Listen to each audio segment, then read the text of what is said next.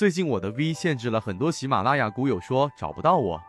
怎么和圈子系统学习缠论专栏？怎么加入圈子？我这里简单说一下。我本人现在用的是 SD 八一八一二，在圈子内欢迎系统进化缠论。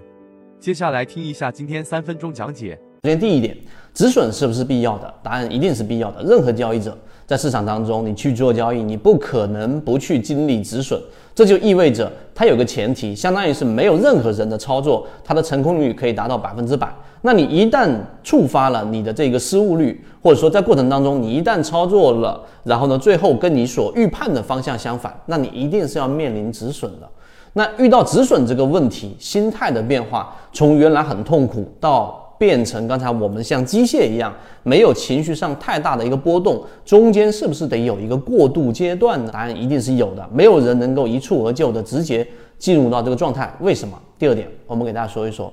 那理论转实战，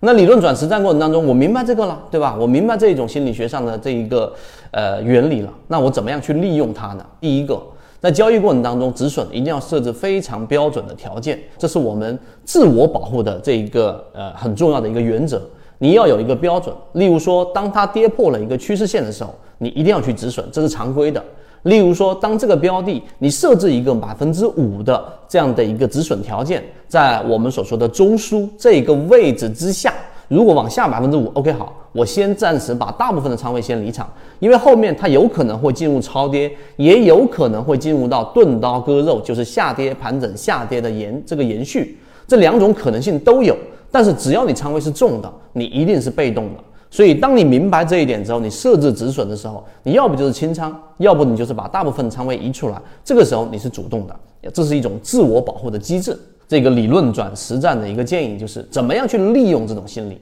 就是我们刚才说的，你要不你如果是猎物当中的一个羚羊，你要做的就是不要跟着大众往前走。就当市场出现恐慌的时候，你不是说一直拿着股票不动啊，拿着你手里面的标的不动，跟着羊群一起往一个方向去走。你要冷静的思考，并且有一个大盘的分析系统。另外一个呢，如果你作为猎手，或者说我们想要去找到这样的一种机会的时候，就是等待其他的标的出现超跌。这个话题其实是一个非常重要的话题，就是你知道，所有的这个交易者在现在的这种市场环境之下，大盘快速调整，并且也放量，一定发生了很多人在盲目的割肉，或者说产生了我们所说的这种呃踩踏效应，因为恐慌把股票在百分之二十亏损的情况之下，在百分之三十亏损的情况之下去进行割肉，